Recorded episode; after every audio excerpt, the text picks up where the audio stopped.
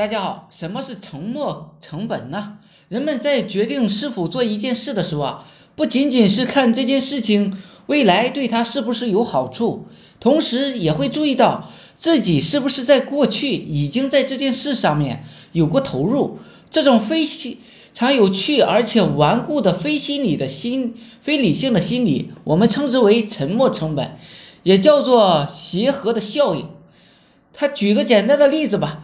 就是买衣服的讨价还价，买衣服的时候啊，在店里边反复的挑选，反复的试穿，不停的跟客源呢沟通，店员在你身上花费了大量的精力，为了不让这部分沉默的成本啊损失掉，可能会给你更多的优惠。第二个呢是跟客户啊收定金，很多商业机构在客户稍微有一点购买欲望的时候啊，就会想办法的让客户呢。出一点点定金，可能是一万块钱的东西啊，只收五百。当客户回到家里啊，我购买的欲望消失了。为了不损失这五百块钱的定金啊，很有可能啊，还会再购买你的商品。再举个例子吧，举办大型的婚礼，两个人结婚，举办了盛大隆重的一个婚礼，投入了巨大的时间、精力、金钱等。婚后啊，如果闹别扭，想分手。很可能会觉得再办一次婚礼啊太麻烦了，也就不分手了。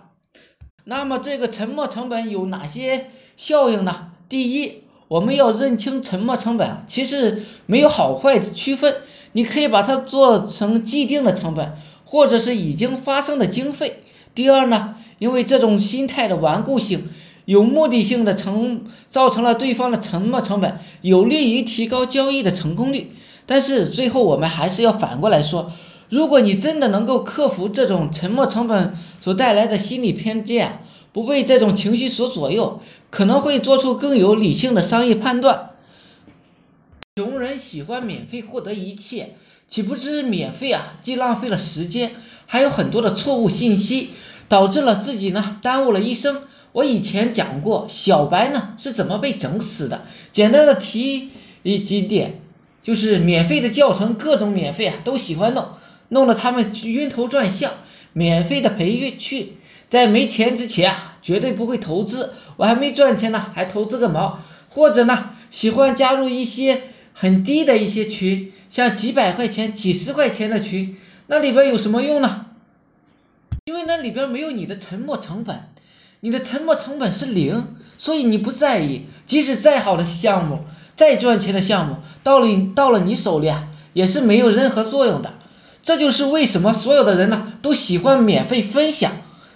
我就喜欢免费分享，但是你听起来就是有用，但是实际上你不去做，压根就对你任何用处都没有。只有实践才能出真理，才能成功。